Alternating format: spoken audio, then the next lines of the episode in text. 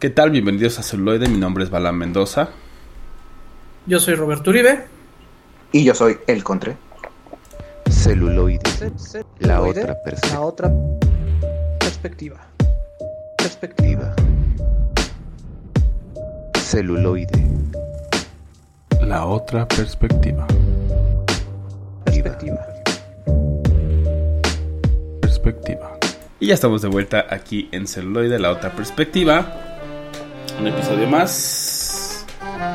Sí, ya es el episodio número 75, tercera temporada de este su programa de cine, series y demás. Sí, y pues bueno, este en las noticias esta semana se, se liberó el Snyder Cut, que en lo personal no he, no he visto, no lo he visto completo, nada más me eché la primera hora. Este, porque esta semana moral ha estado bastante este pesada, pero lo que les puedo decir es que sí tiene un tono distinto, o sea, no nos engañemos, es la misma película de hace tres años, nada más que, pero, pero el sombrero es nuevo. Ajá, sí, sí, sí, o sea, digo, también estrenaron Avatar otra vez en China y ahora es la película más vista del mundo, o sea, es derrotando a Avengers, ¿no? Entonces, en ese sentido, o sea, es no hay nada nuevo, pero se agradece el contexto, ¿no? En este sentido se han tomado, o sea, o por lo menos hasta hasta donde yo vi, que fue la primera hora, se tomaron un poco más en el desarrollo del personaje. Y eso como que da un poco más de sentido al por qué se juntan. Y eso se agradece. Mira, en ese, en ese aspecto yo tampoco he tenido el, todavía el placer monetario para verla legalmente. Pero eh, sí se destaca, por ejemplo, era demasiado obvio que no le iba a ir mal al Snyder Cut. Eh, la primera entrega que se nos que vimos, la verdad, sí estuvo mal, estuvo mal, muy mal ejecutada, mal hecha, y tenía demasiado en contra. O sea, era, era muy difícil que el Snyder Cut le fuera mal. Eso por una. Por otra, este, yo no sé ese énfasis de querer, si Marvel le está tirando a vamos a hacer un, cine light, un cine agradable, family friendly, ¿por qué a DC le tiene que ir tan mal siendo serio? O sea, no, no, no, no, yo no vería por qué está mal. Y pues el tercer y último punto es demasiado obvio que le tiene que ir bien. O sea, son cuatro horas. Ahí tienes tiempo para dar y regalar y que todos y cada uno brillen. Además de unas ideas que Siento que Snyder va a ejecutar muchísimo mejor. La paleta de colores sin duda también es muchísimo más amigable a la vista. Y pues ya esta controversia de, ¿saben qué? Lo voy a hacer sin cobrar, ¿saben qué? Yo no voy a hacer nada más. Pero pues si ustedes dicen, o sea, es una estrategia, fue para mí arriesgada, pero que pudiera funcionar para reestructurar otra vez el cine, el universo de DC. O sea, sí, sí siento que echando a perder realmente aprendieron y todavía podemos tener más y mejor. Y sí, seguramente por ahí va también la tirada, ¿no? Como dices, eh, como lo que decías Borre de Avatar, ¿no? O sea, sabes que esa madre pegó, va a pegar, pega dos veces, pues mejor, ¿no? Entonces, un poco por ahí, y sí, como dice también Contreras, pues un poco atándolo, o yo creo que siendo un parte de un nuevo comienzo, por así decirlo, de hacia dónde van a querer llevar las cosas, ¿no? Yo creo que van a hacer algo pues similar a Disney. No similar en el sentido de lo que van a imitar, pero también van a meterte mucho de los otros personajes, un poco su trasfondo para que te enamores un poco más, ¿no? De, ellos. Sí, claro. Pues ya al fin y al cabo ya es una fórmula aprobada y que es exitosa, ¿no? Eh, tienen, que ir, tienen que ir de menos a más. Tienen que ir eh, que, el público en general se familiarice con los personajes que no conoce. O sea, yo creo que nadie necesita una película de orígenes de Superman ni de Batman de Mujer Maravilla, sí, de Aquaman, sí, de Ese es el tema. Ese es el tema. Igual y mucha gente no lo necesita. Pero el cine, la, gente que ve cine no es la misma gente que, lee cómics. O sea, en ciertos puntos sí empatan. Pero por eso hay tantos reinicios, por eso hay tantos contextos y por eso hay tantos fracasos como el remake de Hellboy. Que pensaron antes en el universo y entonces te dejan un montón de ganchos que terminan desaltando o, que la película no termina cuajando. Que creo que es lo que le estaba pasando a, al universo de DC. O sea, tenían tanta, tan- tan- tantas ganas de comerse un cacho de pastel que terminaron tirándolo. Sí. O sea, o sea, sí, sí, sí, te, te- te- te- te comprendo. Pero mira, yo siento, en mi opinión, que dile a una persona que nunca, que nunca haya visto una película de Superman completa o que no se familiarice con los cómics, pregúntale quién es. Por lo menos te vas a ver ubicar qué hace, eh, más o menos algún otro que villano que pudo haber tenido y un contexto general de cómo es el personaje. Para mí, con Superman y con Batman funciona. Entonces, una película en solitario siento que no es un desperdicio, pero ya lo han visto, ya está tan, tan, tan, pues cimentado en el, en el usuario colectivo que yo creo que está además mejor enfocarse en los que quieres meter, que no, que no han tenido tanto tiempo en pantalla, que no han brillado tanto, y a los que ya están pues cimentados pues con unas escenas o un cachito de película en otras películas es suficiente, yo creo. Pues quién sabe, güey. Habría, habría que ver. Vamos a ver cómo evoluciona el universo DC, ¿no? A la par y obviamente compitiendo directamente con Disney y MCU. Entonces, pues a ver, a, ver hacia dónde lo llevan. Yo creo que va, yo creo que va a valer la pena, al menos seguirlo, ¿no? O sea, seguir hacia dónde van a, llevarlo. Y bueno, otras cosas que, que estuve, yo vi en la semana eh, fue la del Age of Samurai, ¿no? El este documental que hicieron Netflix de samuráis y sobre el periodo Sengoku. Bueno, no todo el periodo, pero un- una parte. Creo que les quedó bien. Creo que está interesante esta. O sea, que están rescatando como este formato, ¿no? Documental que, bueno, lleva toda la vida, ¿no? Pero. Pero creo que lo están retomando como con esto de viendo qué, qué tipo de películas ven, ¿no? Con todos estos datos que ya tienen acerca de nosotros como usuarios. Y están tratando de, de llevar justamente como ese otro lado de información acerca de algo que ya le diste like o cosas así, ¿no? Eso se me hizo, se me hizo interesante. Vale, yo por mi parte eh, soy creo que el primero en que ya se aventó el siguiente escalón del MCU con el estreno de Falcon and the Winter Soldier. Eh, está muy buena. Creo que no va a atrapar tantos eh, medio despistados como lo, lo hizo WandaVision. Aquí me recuerda un poco lo que hicieron con la segunda película del Capitán América. Una historia centrada como en espionaje, con misterio. Sí tiene, aquí sí, sí va a ser necesario que ocupen un como diccionario de referencias porque tiene cosillas salidas de los cómics, pero bien adaptadas. Esta, y de hecho creo que según estaba yo viendo que va a ser una serie más corta en capítulos, pero los capítulos son más extensos, son casi de 40, 50 minutos cada uno. Entonces aquí es interesante, aquí yo creo que sí ya vieron la fórmula que menos es más y que el desarrollo importa tanto como buenos efectos, o sea, un buen hilo de historia y sobre todo que cada capítulo te va desenrollando un poquito más del misterio más grande.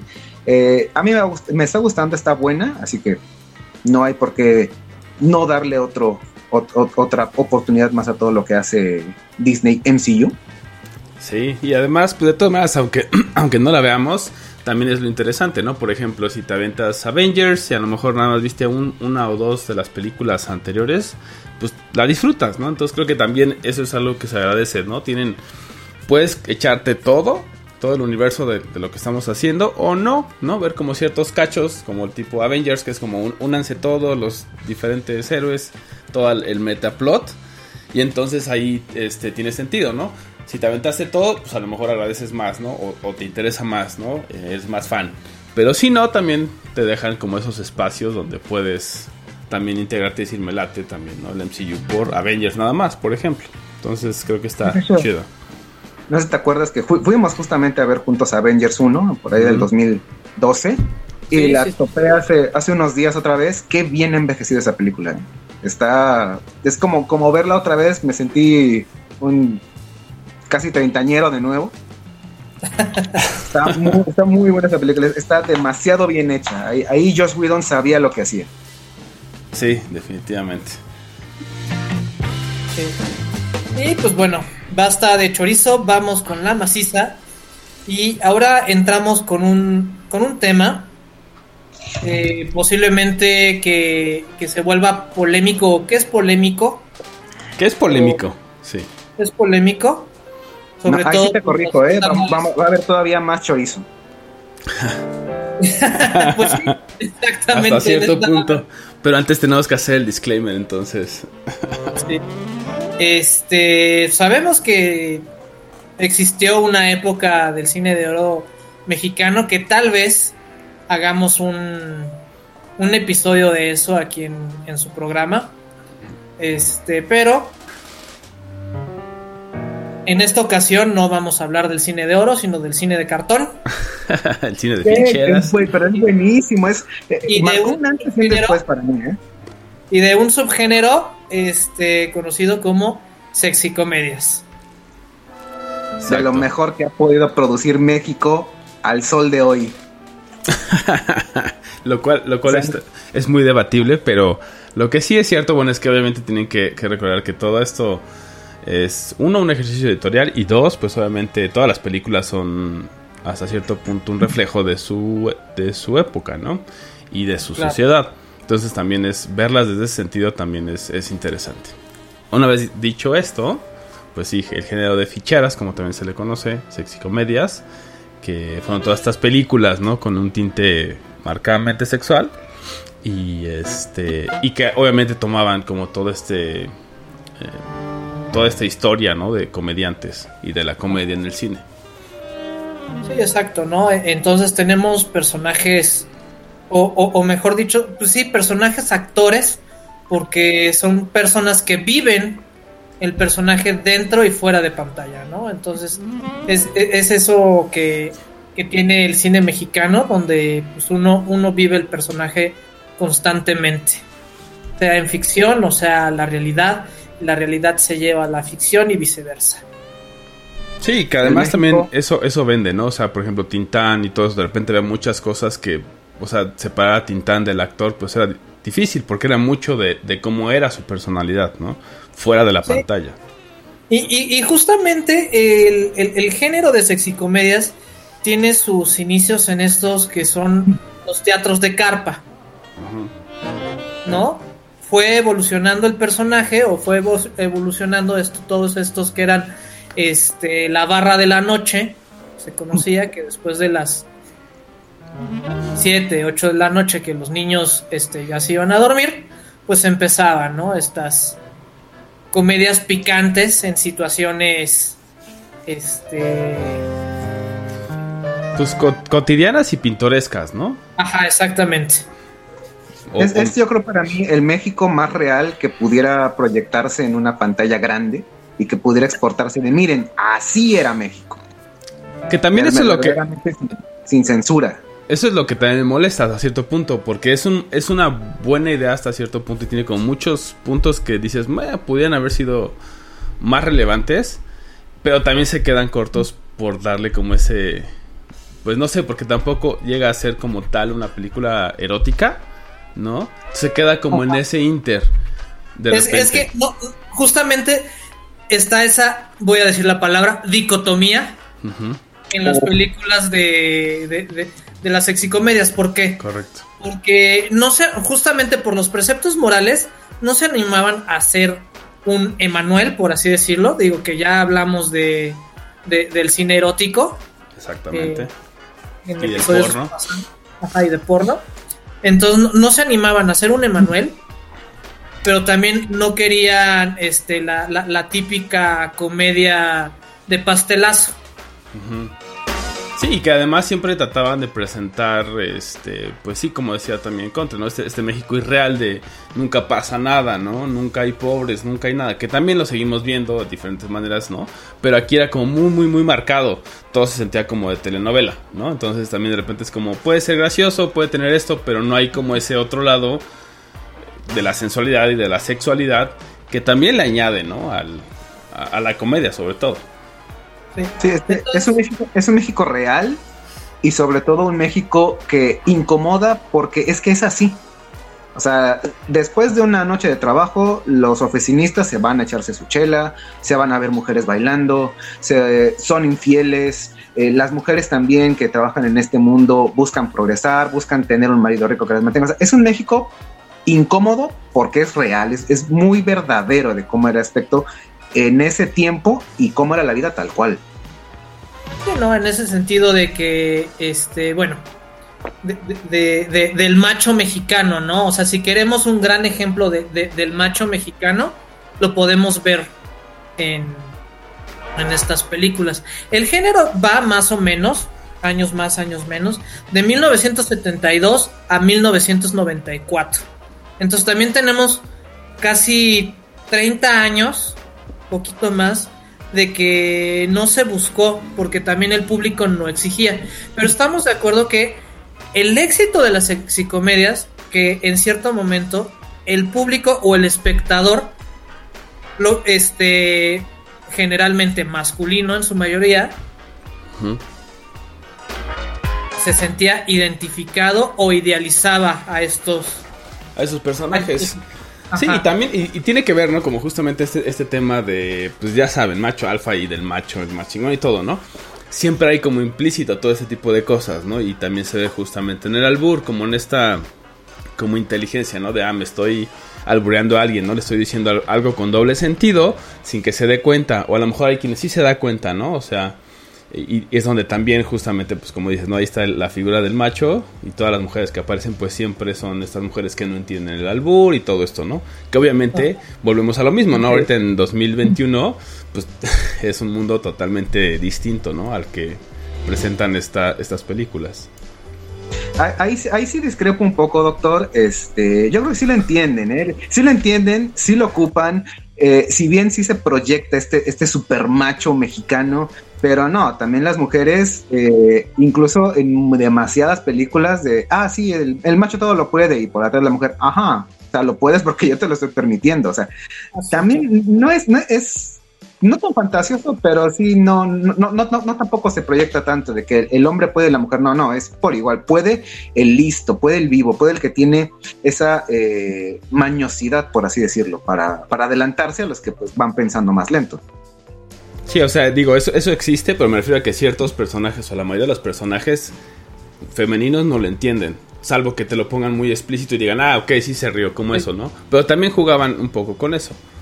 Y, Era- y- tenemos de. estos, estos papeles de género, ¿no? O sea, porque muchos de estos, aparte de tener a la esposa, que tienen su matrimonio este, infeliz, o, o por alguna razón este, algo no está funcionando en el matrimonio, pero la, la- la mujer es abnegada y fiel. Excepto que sea esta mujer de la noche, que es este vivaracha y rumbera, ¿no? Y Pues que la vida la hizo así de dura. No, y que Ajá. también un poco jugaban con los dos roles, ¿no? Entonces Sí, también entonces eso, eso era divertido. tenemos tenemos a la mayoría de nuestros personajes que son víctimas de las circunstancias y digo entre comillas pero pues justamente es ese pensamiento ágil que, que los libera o que les hace salirse pícaramente con la suya Exactamente. Y bueno, por ahí nada más una nota, pues es el episodio 47, el de porno y erotismo, por si quieren o tenían la duda, pues bueno, ahí se pueden ir al histórico de capítulos, es el 47. Y eh, bueno, de la primera película, vamos a hablar de ella, es de 1975, ¿no? Eh, se llama Satánico Pandemonium, Las Exorcista, ¿no? Entonces, se pueden imaginar un poco de qué va este, esta película como estaba diciendo un poquito antes de entrar al aire, tiene creo que algunos aciertos, por ejemplo, creo que la idea era entretenida, era chistosa, era graciosa, ¿no? Es una monja que es pues empieza a tener como estas visiones, ¿no? Estos deseos, ¿no? Carnales. Y se le aparece como un hombre y, y hacen como mucha referencia a la manzana. Ese es algo que creo que estuvo bien, pero a la vez también de repente llega a ser como muy, muy lenta. Obviamente tiene que ver con, eh, pues uno, la época donde fue filmada, en los 70s. Obviamente nada que ver, como hemos dicho, con el ritmo que tienen las películas eh, ahora. Pero creo que sí, sí, en momentos llega a ser como muy lentas las transiciones. Y pues que a lo mejor es innecesario porque te quita como justamente todo lo demás. Eh, y bueno, tiene este, esta, eh, esta monja, estas visiones y todo. Y pues obviamente empieza como a hacer, eh, pues a pecar, ¿no? Primero con su propio cuerpo y después eh, pues empieza ya como con una, una locura, ¿no? Este, digamos, inducida por este exorcismo, ¿no? Y se empieza a volver como esta mala persona. Entonces, este, llega, ¿no? A asesinar por ahí a, a alguien, empieza a hacer como muchas, muchas locuras, ¿no? Entonces creo que eso, eso es um, entretenido, por así decirlo, en el sentido de, de idea, ¿no? Como querían romper justamente con, con todo esto, ¿no? Que decíamos de, este México, ¿no? Totalmente católico y, totalmente represor, etcétera. Entonces como que era muy, muy transgresor. ¿no? En ese sentido, pues poner a una monja en estos tipos de cosas, ¿no? Y, y que estuviera hablando con Lucifer y todo este rollo. Entonces creo que en eso es, es un, un acierto, pero vuelvo a lo mismo, ¿no? De repente llega a caer en algunos, pues como escenas que son de transición, no sé, está agarrando a la monja y está haciendo algo, ¿no? Y así 10 minutos, ¿no? Tú así de, Sí. no mames, es muy cagado eso, también de ver. No, y, y- y- y- y en este y en esta película la escena peculiar de la, de la seducción, cuando intenta la monja seducir al, al adolescente, Dios mío, las los diálogos, diálogos son, son un pañuelo, güey, son un pañuelo. güey, Sí. son malísimos. Se se hizo en el momento adecuado, hoy no podría hacerse esa película. ¿eh? Sí, claro, eso, eso, eso, eso queda, pero Sí. también eh, no- nos lleva un poco a, a pensar, eh, tampoco a lo mejor sería necesaria ahora, ¿sí? Porque ahora ya puedes elegir tu religión, puedes hacer como otras cosas. Nos falta mucho, definitivamente, pero ya podemos hacer bastantes cosas que hace, ¿no? ¿De cuánto es? 75, hace 40 años, 50 años, no las podías hacer. ¿no? Y por eso también surge esto también un poco como, como vamos a romper las reglas, ¿no? Vamos a romper todas las reglas que podamos. ¿no? Porque no, no, no se podía de otra manera más que en el cine. Y pues bueno, ahora los dejamos con un corte musical y regresamos con más sexy comedias y más análisis aquí en celuloide. La otra perspectiva.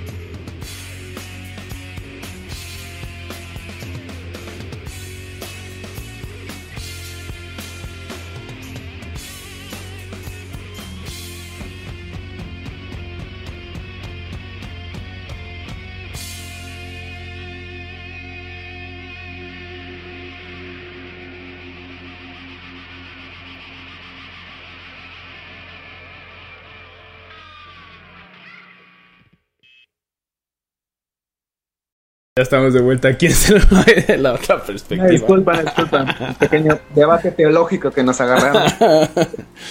Pero bueno, antes, antes de movernos a la siguiente película, quería decirles que justamente de esta Satánico Pandemonium eh, inspira la- el disco de esta canción que escucharon, de White Zombie, así como el personaje de Salma Hayek en la película del crepúsculo al amanecer de El Innombrable.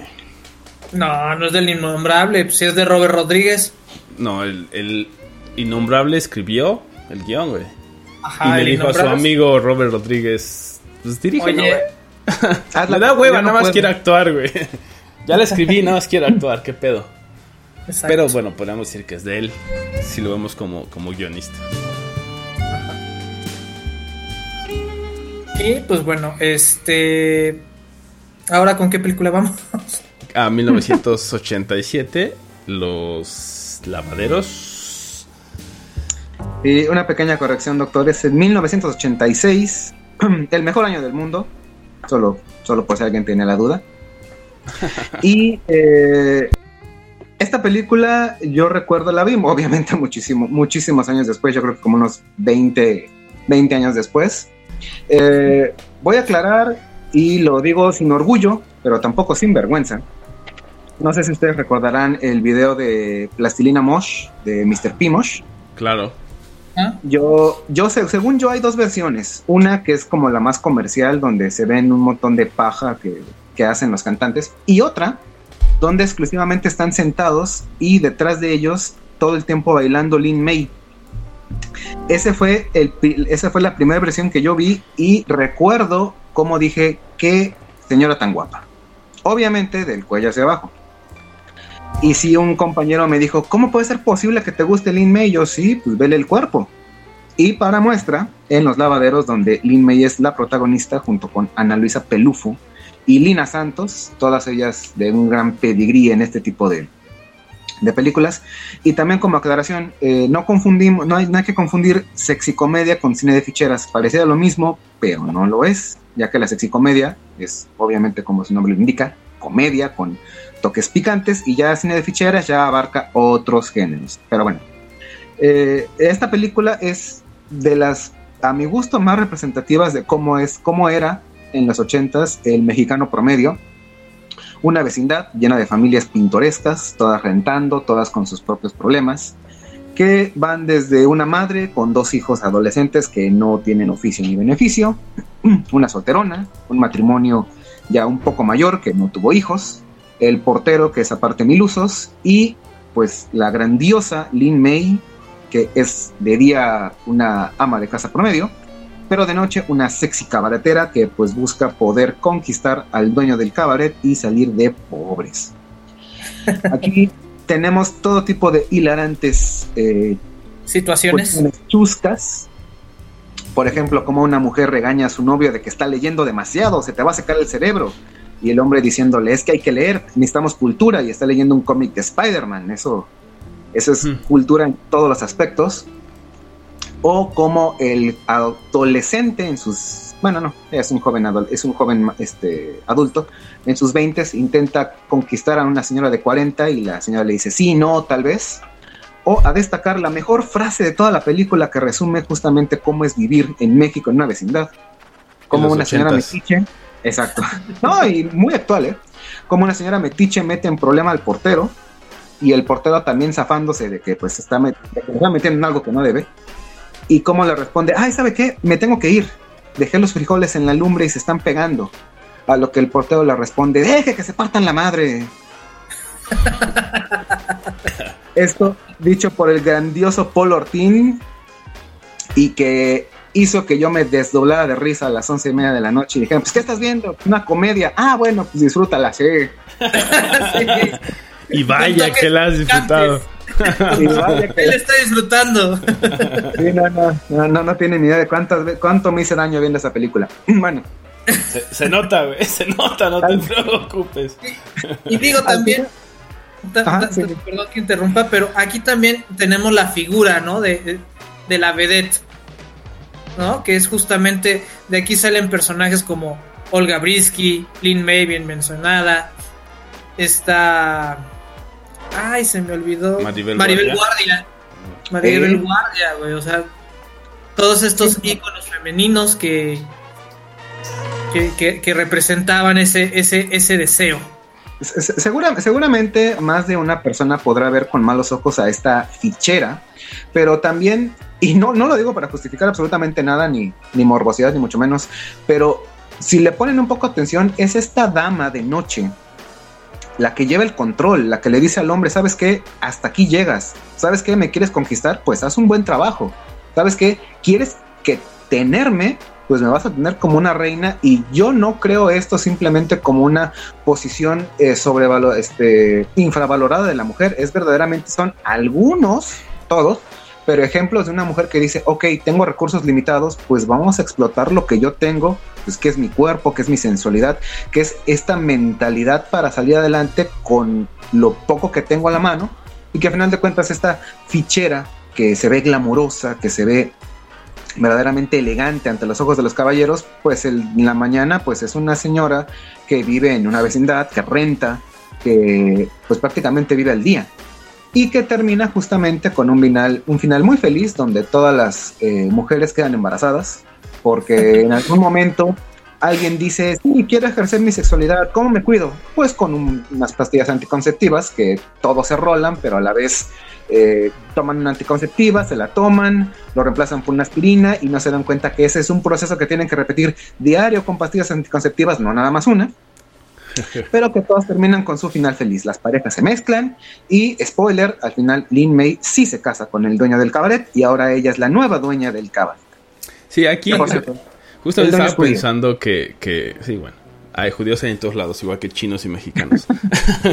Pero estaba pensando que, que justamente esta, esta famosa, ¿no? Mujer cabrona, ¿no? Que es como siempre se ha presentado. eh, ese estereotipo, ¿no? Y creo que, y vuelvo a lo mismo, ¿no? En su momento a lo mejor representaba eso, ¿no? Ese es el ideal. Ahorita obviamente cambia. Lo que sí se me hizo interesante es que, por ejemplo, lo que dices de vamos a aprovechar lo que tenemos, ¿no? Eh, ya sea el cuerpo, lo que sea. Porque justamente el tema de, de OnlyFans, ¿no? O sea, podemos decir que hemos avanzado mucho, pero pues ahí se ve, ¿no? Justamente OnlyFans, la relevancia que ve tiene. tienes que pagar. Pues por eso, güey, pues está haciendo un, un- un negocio redituable, pues ese es el chiste, Sí, sí, güey. sí, claro, o sea, claro. encontraron eso, ¿no? Algo con lo que le das una plataforma a las personas que piensan así, tengo algo que puedo vender, que es mi cuerpo al menos, o mi sensualidad, como dices, porque no nada más es el cuerpo, es también como todo, todo lo demás, toda la demás producción. Puede Exacto. ser. Y a los usuarios les, les das este acceso único, ¿no? Entonces ya se sienten más cerca de sus estrellas de gamers, o sean lo que sean, ¿no? Youtubers, o de- sean de- artistas. de internet. Ujú. Y pues bueno, también hay que recordar que una constante es que el sexo siempre ha vendido, vende y venderá. obvio.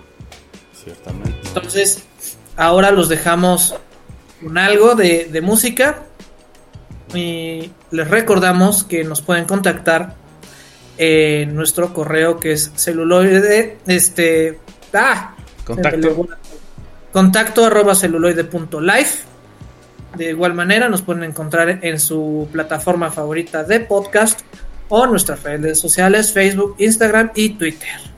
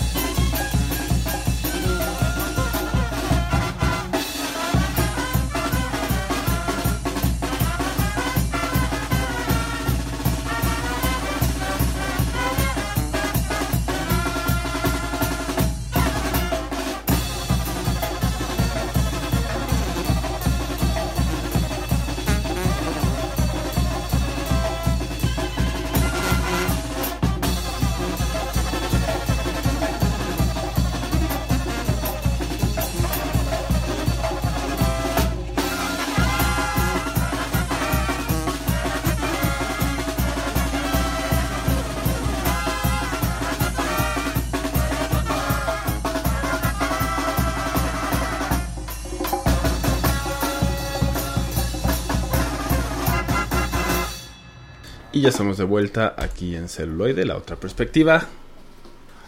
Con este pequeño Es recorrido. correcto. Por este pequeño recorrido del mundo de las sexicomedias, trastabillando un poco con el cine de ficheras. Sí, porque ya nos corrigió el señor Contre que no le debemos decir igual, que no se confunden, Ah, que en los perros hay razas. La basura se separa. Exactamente. Le- Les puedo, les puedo decir al rato, ya cuando estemos por terminar, unas, si quieren ver verdadero cine de ficheras, les recomiendo al rato unas. Para que, en- en la hora de las recomendaciones. para que no se rían, para que nada más se sientan sexys. Ok. Bueno, pues ahora no- nos movemos a 1989 con una película que para mí se me hace picardía mexicana pura. ¿Por qué? Porque en este género surgieron varios personajes y entre ellos uno interpretado por Luis de Alba, que es este Juan Camaney. Sí, señores, la, la famosa frase que igual y sus papás o llegaron a escuchar en algún lado de ¿Tú quién te crees Juan Camaney? o llegas bien Juan Camaney, viene de aquí. Justamente eh, Juan Camaney es un personaje poco agraciado, pero pues bastante vivaracho y bastante abusado mentalmente, ¿no? En, en ese sentido. Y otros lo podrían decir el todas mías, el nunca falla, Y demás adjetivos similares, ¿no? ajá, y demás adjetivos similares. Para ejemplificar la grandeza del mexicano. Exactamente. Y sobre Que- todo esa, que- esa agilidad mental, ¿no? Como dices, esa, esa perspicacia. Y entonces, pues aquí tenemos en El Rey de los Taxistas justamente Juan Camaney, es un taxista en- ahí en los ochentas, está casado con la bella Maribel Guardia. ¿Quién, ¿Quién no desearía haber estado casado con Maribel Guardia, aunque sea en la ficción? Y, y- y eso demuestra que es ficción pura, ¿eh? ¿Qué, qué taxista sí. podría casarse con Maribel Guardia? Exactamente.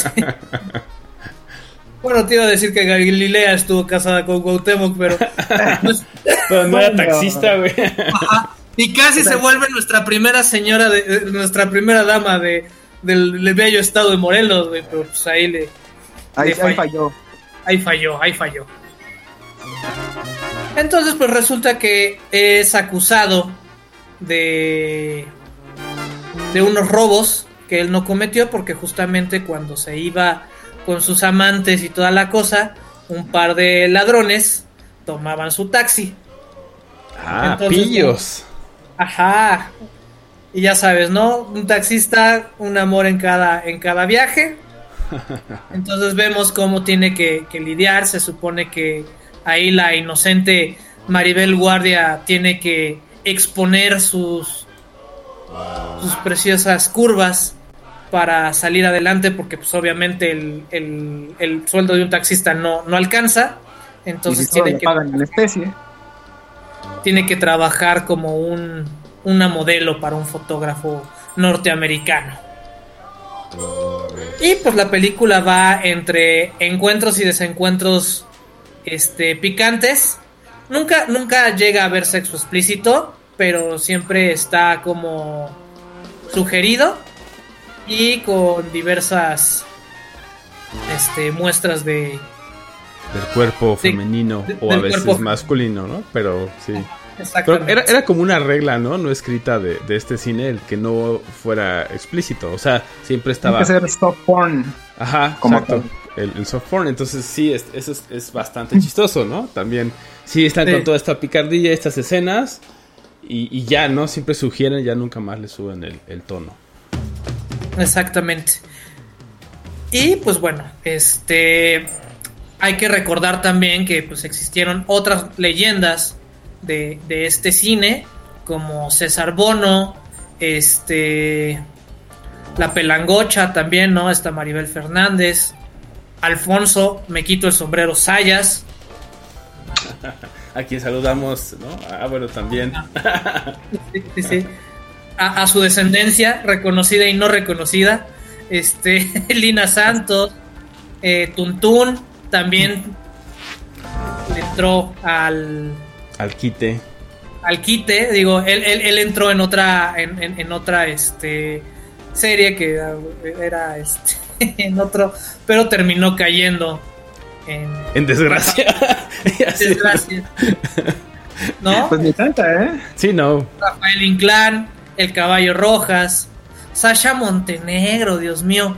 Sí, ¿eh? Que- ¿Cuánta- Sí, pues justamente te iba a decir, te- mencionaste a César Bono, ¿no? Que sale en esta película de Rey de los Taxistas y que después obviamente se conoce un poco más ya como el papá soltero y todo esto, ¿no? Cómo se lleva hacia la televisión. No, y ese justo... es César Costa, lo estás confundiendo. Costa. Ya. César Costa, doctor. Tranquilo. Tra- No, no tranquilo, razones. es el Tunic. Ándale, No, ahora es el no nuevo, razone, el nuevo no razone fuera del recipiente, por favor. y el Chatanuga. No, entonces fueron todos estos personajes que, que, que dejaron un argot que trascendieron y que muchas de sus frases justamente se, se permearon en la cultura y en el acontecer mexicano. Así es, y también es el interesante ver el, el formato que tienen estas películas, ¿no? Es más cercano a la televisión, ¿no? De repente. Como Sí, o sea, no llega a ser este cine de serie B, que también tuvimos ahí nuestro, nuestro episodio. Este, pero sí, o sea, fueron, fueron este películas que se hicieron prácticamente directa para tele. Sí, muchas de ellas sí, precisamente porque era como el medio de transmisión, ¿no? Todos sus canales ya tenían series o ponían estas películas o las producían y todo el mundo las consumía por ahí, ¿no? Por la televisión, aunque obviamente sí también había las que salían a, a la pantalla grande. Y pues bueno, ahora los dejamos con otro corte musical y regresamos con más sexy comedias, más leyendas del cine de cartón, aquí en celuloide. La otra La otra perspectiva. perspectiva.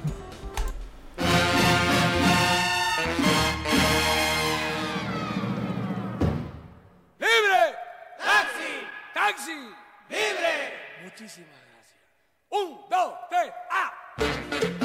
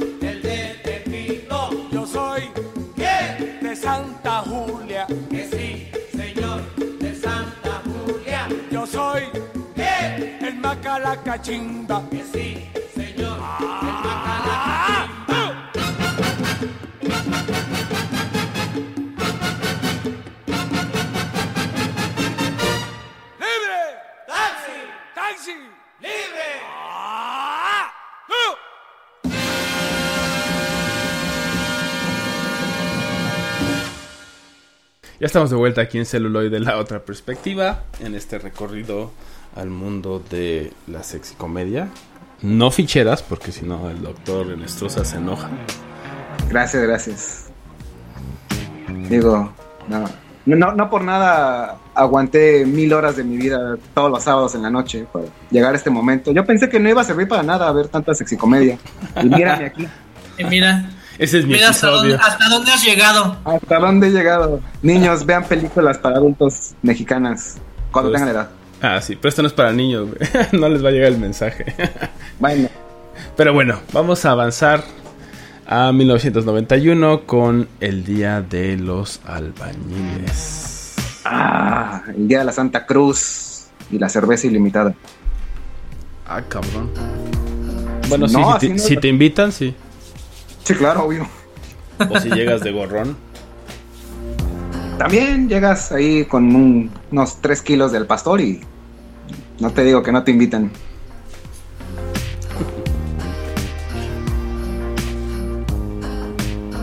¿Y qué? Pasó un angelito. Pasó un angelito cabaretero, güey. que- Sí, ahí nos distrajo a los tres. Día de los Albañiles, 1991, de Adolfo Martínez Solares. Sí, sí, sí. Pues este. Esta es una serie de. de, de películas protagonizadas por Alfonso Sayas. Donde pues ya vemos que realmente aquí el género ya. Bueno, el subgénero ya se degeneró demasiado. Y pues vemos las aventuras de estos albañiles, ¿no? O sea, yo no sé si es un símil, porque hay una película muy buena mexicana que se llama Los albañiles, que es bastante cruda. Yo no sé si retomaron el título de esta película y pues hicieron unos albañiles, digamos, más, más apegados de la, de la a la vida real. a la vida real, ¿no? Entonces, pues vemos una película llena de sensuales y situaciones este, incómodas, llena de albures y llena de piropos sacados del mejor barrio este, de la ciudad, combinado con estas grandes estrellas del cine. Sí, también aquí es cuando ya tienen como mucho esta, por así decirlo, fórmula, ¿no? Ya tienen muy, muy medido su mercado, ya saben cómo, cómo hacer ciertas situaciones, saben que van a, a gustar, saben que a quién poner, ¿no? Justamente. Eh, y qué tipo de chistes van, ¿no? Como muy acorde a. Entonces ahí ya empieza como esta, esta época ya más de... em, pues sí, como de conocer este mercado y de darle como todo este... Crear y crear y crear y crear películas, ¿no? Digo, no sé si les pasó a ustedes, pero en esta tetralogía, hasta si la memoria no me falla. eh, no, ya son como mí- siete, güey. Ah, caray, no, entonces tengo los- tarea. Y, y- y después es este los hijos de los albañiles, güey. O sea, todavía es así como la continuación. Y es dirigida por Alfonso Sayas. O sea, es Sí, no, él es- actúa y dirige. Él, eh, eh, de- dejó su firma así con letras de oro. Eh, les decía, no sé si les pasa a ustedes, pero para mí ya creo, creo que se juntaba la banda y les decían, ¿saben qué? Somos albañiles. Prendemos la cámara y lo que salga de nuestras bocas y que pase alguna modelo de vez en cuando y ahí está el guion. Sí, sí, sí. O sea, se ve casi comedia improvisada pura, pero la verdad es muy divertida, es, es, es verdaderamente cine, sí, cómico, con, con toques picantes. Y que nuevamente aquí, yo creo que sí se exagera un poquito más, se, se mete más a la ficción, digo, no, no todo también es, es, es alegría en este tipo de estratos sociales, pero sí es como el, mira, es- eh, aquí estamos, pues vamos a ver el, lado- el lado bueno, vamos a, a, a explotar todo lo bueno que tenemos a nuestro alrededor y pues vamos a disfrutar realmente la vida, que pues realmente a eso venimos. Sí, claro. Casi casi dejarnos, dejar inundarnos por placeres banales. No, entonces aquí fíjense cómo está la de la, la- descripción de IMDB. O sea, la, la- tenía que compartir. Que dice eh, acción y romance en un centro de construcción lleno de acción y sexy comedia en un ambiente mexicano. Entonces, es, es una visión muy neutral, es como si las noticias, así, este, el, noticiero nos diera la nota nada más, y todo lo demás es ensalzado por el grandioso Alfonso Sayas. Te, imaginas que no sé que esto pasara en una, en una construcción verdadera eh, y que quieren pasar la nota en un noticiero familiar. ¿Cómo lo hacemos? No, pues vamos a decir que son situaciones picantes en una construcción y ya no digas más porque no podemos, Porque nos van a censurar. Y pues bueno, o sea, ya entrándonos en, en- en la trama, pues se supone que, que dos hombres que son albañiles entran a una construcción donde el, el arquitecto este, adultera las bebidas de los albañiles y eso los pone en situaciones comprometedoras. Muy comprometidos. Y es interesante el tema de, de- de, pues, del albañil, del taxista, ¿no? Como todos estos eh, oficios y que muchas personas, eh, pues, lo hacen, ¿no? Y, y se sentían súper identificados. Y también la otra parte de, a lo mejor lo- la gente que trabajaba en oficinas y esto no hacía eso, o sea, no era su profesión ni su oficio, pero también se sentían identificados, identificados con estos personajes por su agilidad o por su picardía, ¿no? O por esta, esta agilidad mental que decíamos. Entonces también por eso era como muy cotidiano y también eh, muy divertido y te sentías identificado aunque no fuera tu profesión, ¿no? Era como algo muy chistoso, muy como de historieta, ¿no? De esos libritos también picantes que fueron pues muy muy famosos también, ¿no? Sí, no, el, el libro vaquero, ¿no? O sea, es como... Sí, que justamente ahorita vamos a ver como una de las películas es- es como el libro vaquero pero hecho película, ¿no? Wow. Yo vi uno de adolescente y me sentí decepcionado. Pues, güey, es. es... no sé, ¿no? Yo diría, pues así me siento cuando veo algunas de estas películas, güey. No, o sea, a lo mejor cuando era adolescente, pues sí, güey, pero ahorita es como. no sé. Ya no ves así como, ah, sí, es cine picante, güey. ¿no? Sí, claro. Es casi casi para, para verlo un domingo en el tele abierta. Bueno, y pues ahora los dejamos nuevamente con algo de música y regresamos con más sexy comedias aquí en celuloide. La otra perspectiva.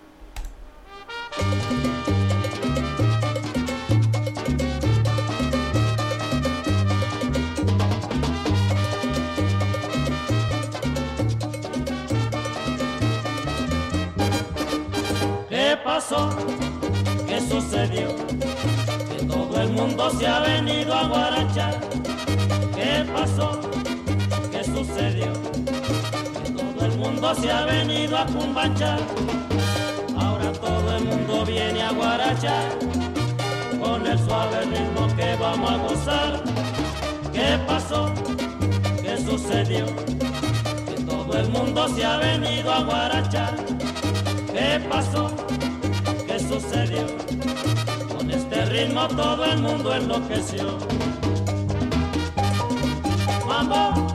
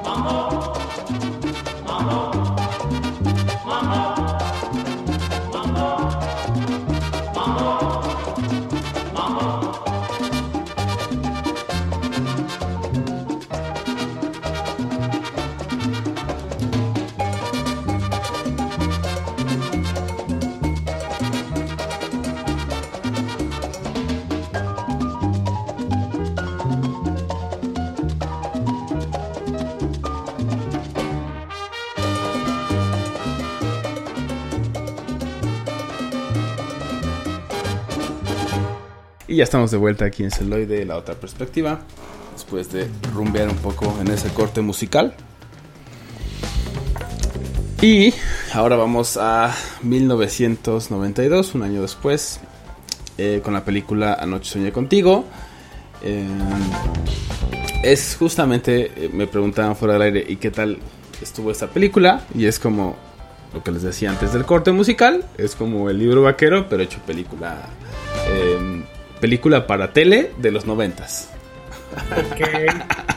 Entonces, seguimos la, la vida de este niño, eh, bueno, adolescente, ¿no? Que está entrando justamente a la adolescencia, entonces tiene como este despertar sexual y está como tratando de, de ver quién es, ¿no? En este sentido. Y pues obviamente, como con todo ese trasfondo de sexicomedia, de, de situaciones chuscas, pero obviamente no tan marcadas, obviamente, como en, el otro cine que, que- hemos hablado, ¿no? Porque pues eran adultos, en este caso es un niño, pero aún así está como estas situaciones. Y bueno, está. Llega una, una em, prima. Eso se me hizo así como muy bizarro, ¿no? Y sí, por eso digo que es como el, como el libro vaquero y todos estos eh, cuentitos de historieta que, que de repente, si, ha- si han llegado a leerlos, es como cada historia que dices, ¿qué pedo, no? Llega una de sus primas y empieza como a tener todos estos, pues también pensamientos, ¿no? Eh, pues sexuales acerca de ella, entre obviamente estar como con uno de sus amigos. em, un vecino, ¿no? Que, que él de repente hace, la, la voz en off y está como narrando, ¿no? Entonces dice que este vecino era como su mejor amigo del momento y este y está como con él, ¿no? Eh, tratando de pues ahí andar haciendo travesuras y que los descubran obviamente y este entonces su mamá eh, está saliendo como con un piloto y tiene como esas situaciones pues que él ve y que no le agrada, ¿no? Que tampoco están como inapropiadas, o sea, nunca te ponen nada, como vol- volvemos a lo mismo de que no ponen nada explícito, pero están ahí. Eh, pero se me, hizo, se me hizo interesante todos estos personajes, porque justamente como no lo desarrollan tanto, ajá, sí, exacto, o sea, son, ponle nombre, ponle género casi casi y ponle diálogos, güey, entonces se siente, ¿no? Como, güey, o sea, pero ¿cuáles son sus motivaciones? ulteriores no tienen, güey. O sea, es como solo son esos personajes, están ahí, les está pasando esto y ya, ¿no? Eh, entonces, pero bueno, lo que sí funciona bien o lo que sí, digamos, eh, es rescatable es pues que sí presenta esta, esta fotografía que decíamos, ¿no? De las familias, como ciertas interacciones, ¿no? Este, muy cotidianas, muy mexicanas. Y bueno, pues es, es eso. Si les gusta el libro vaquero, les va a gustar, sí. les va a gustar esta, esta película. ¿A ti te gustó el libro vaquero? Este.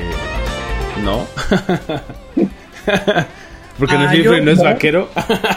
No, tenía una colección atrás inmensa como de 200 tomos.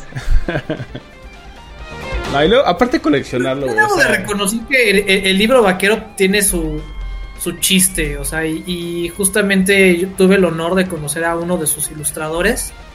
Ya, ya murió, es el papá de un cuate. Y la verdad que muy orgulloso de su chamba, güey. Durante 40 años dibujó este, mujeres voluptuosas en situaciones incómodas.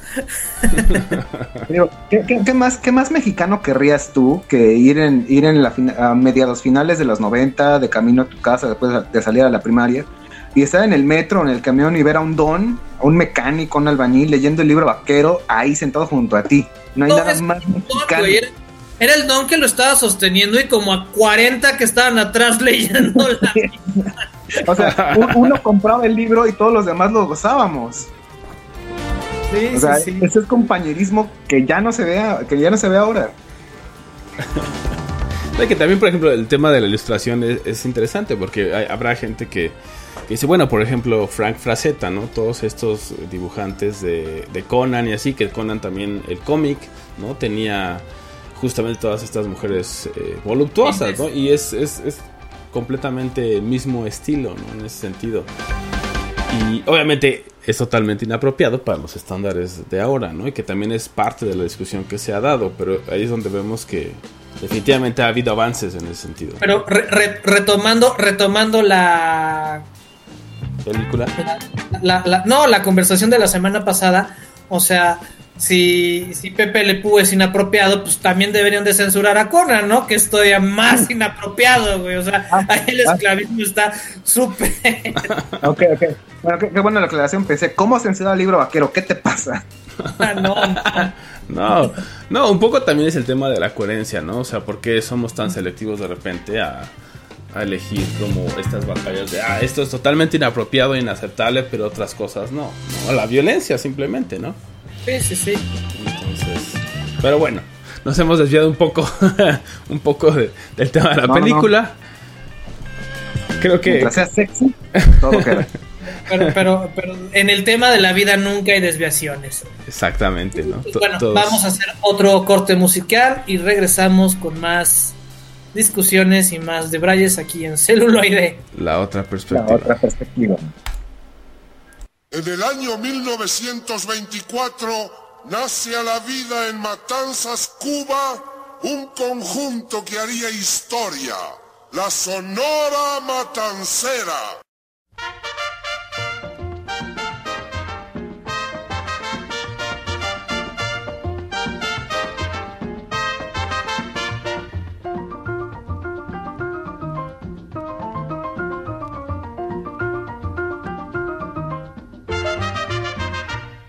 Anoche, anoche soñé contigo, soñé una cosa bonita, qué cosa maravillosa. Ay, cosita linda, mamá. Soñaba, soñaba que me querías, soñaba que me besabas y que en mis brazos dormías. Ay, cosita linda, mamá. Vidita, tan lindo tu cuerpecito, bailando este meneíto. Yo sé que tú me dirás. Ay, merecumbe pa' bailar.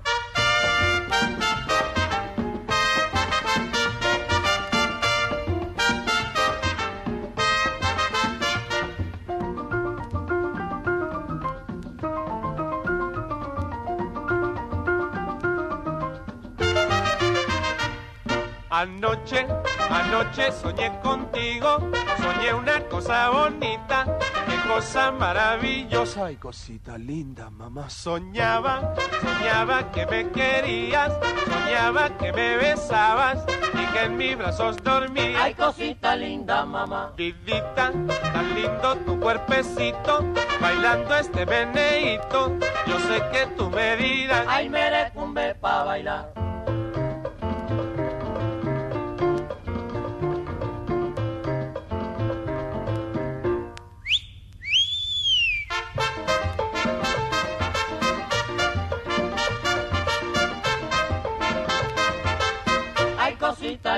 Mamá.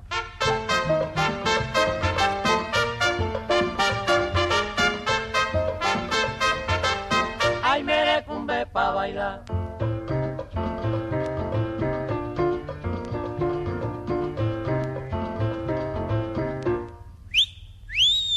La la la, la la la la la la la la, la la la la la la la la, la la la la la. Ay, cosita linda, mamá.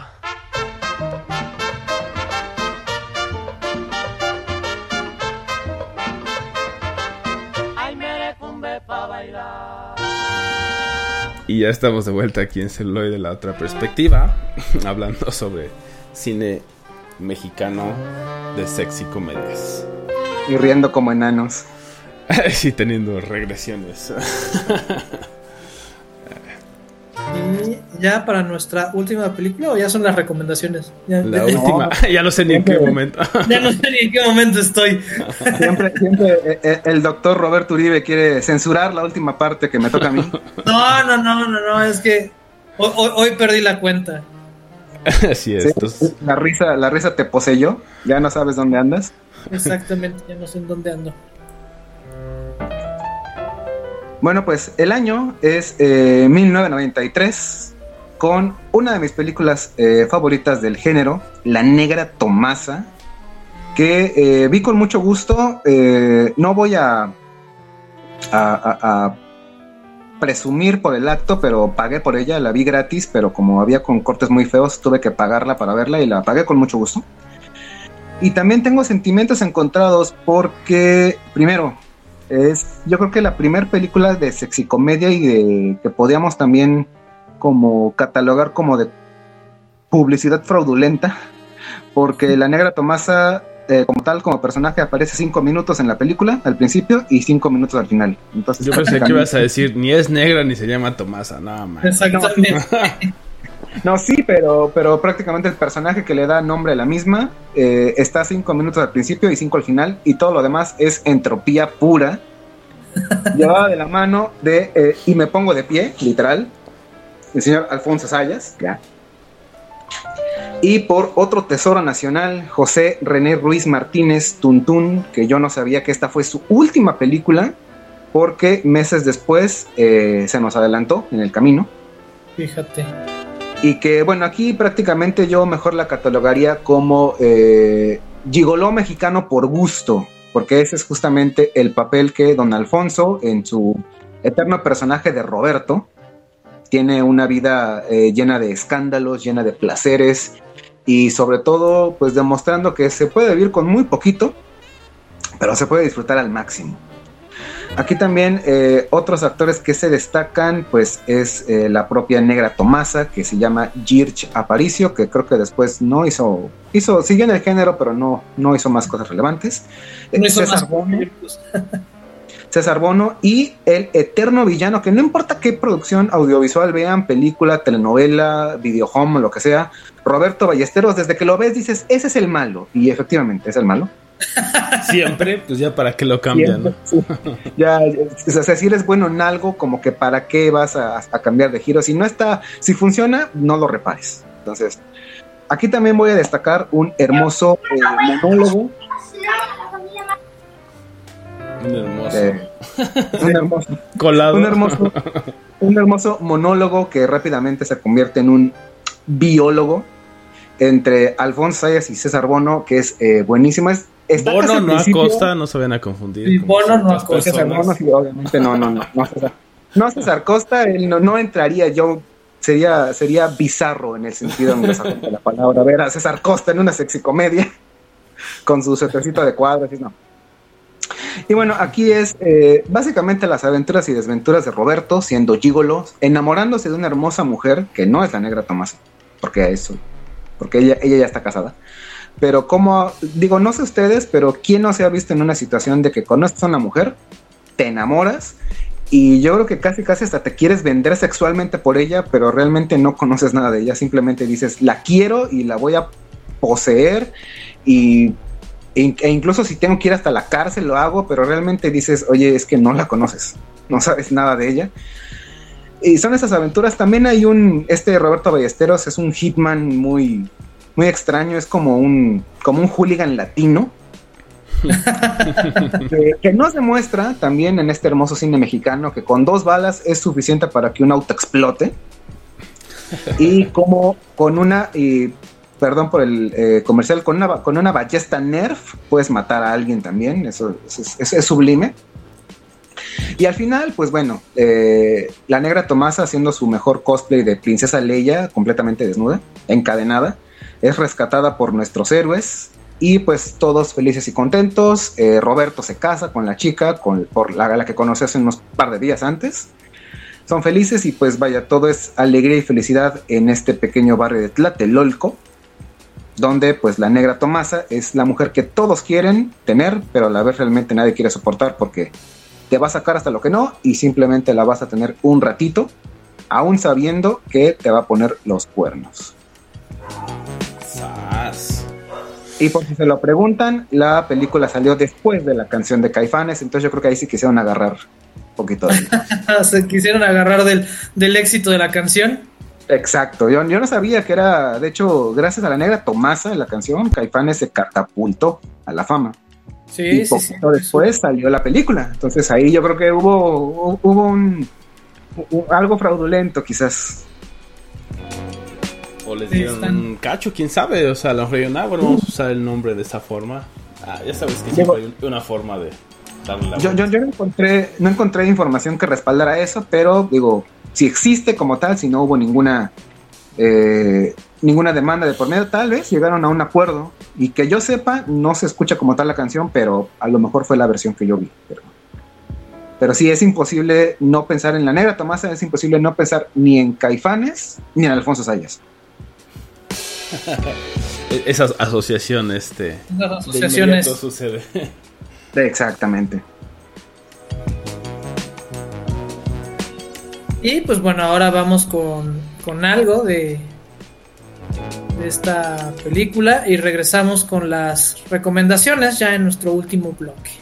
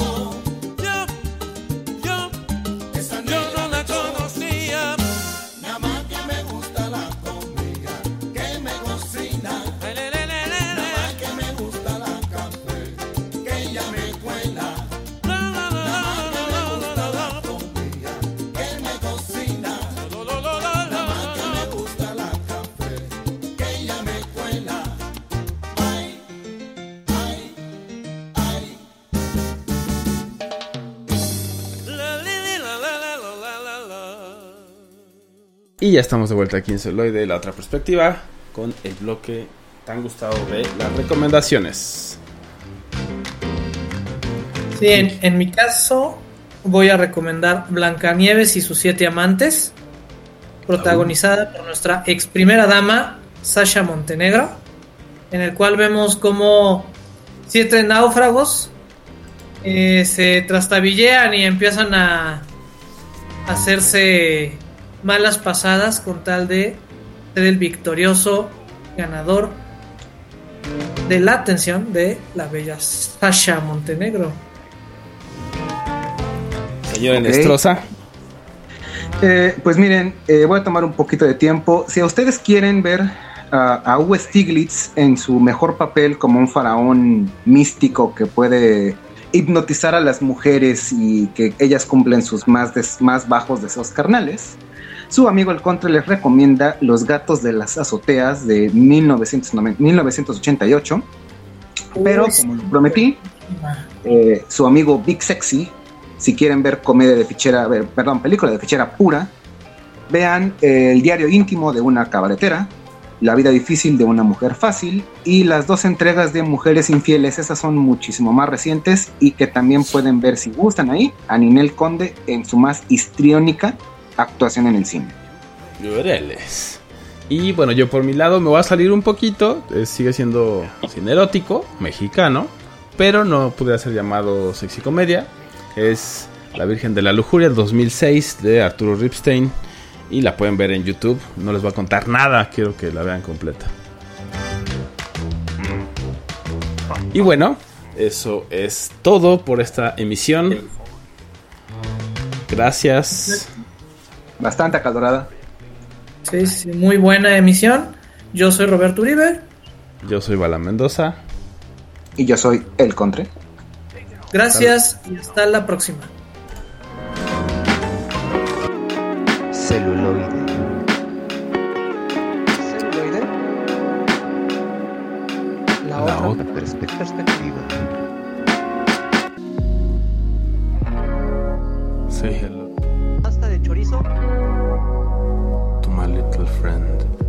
Never give up. Never surrender. La otra perspectiva. Perspectiva. La perspectiva.